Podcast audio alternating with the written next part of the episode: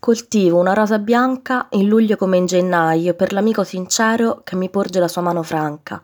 e per il crudele che mi strappa il cuore con cui vivo nel cardo nell'ortica coltivo, coltivo la rosa bianca.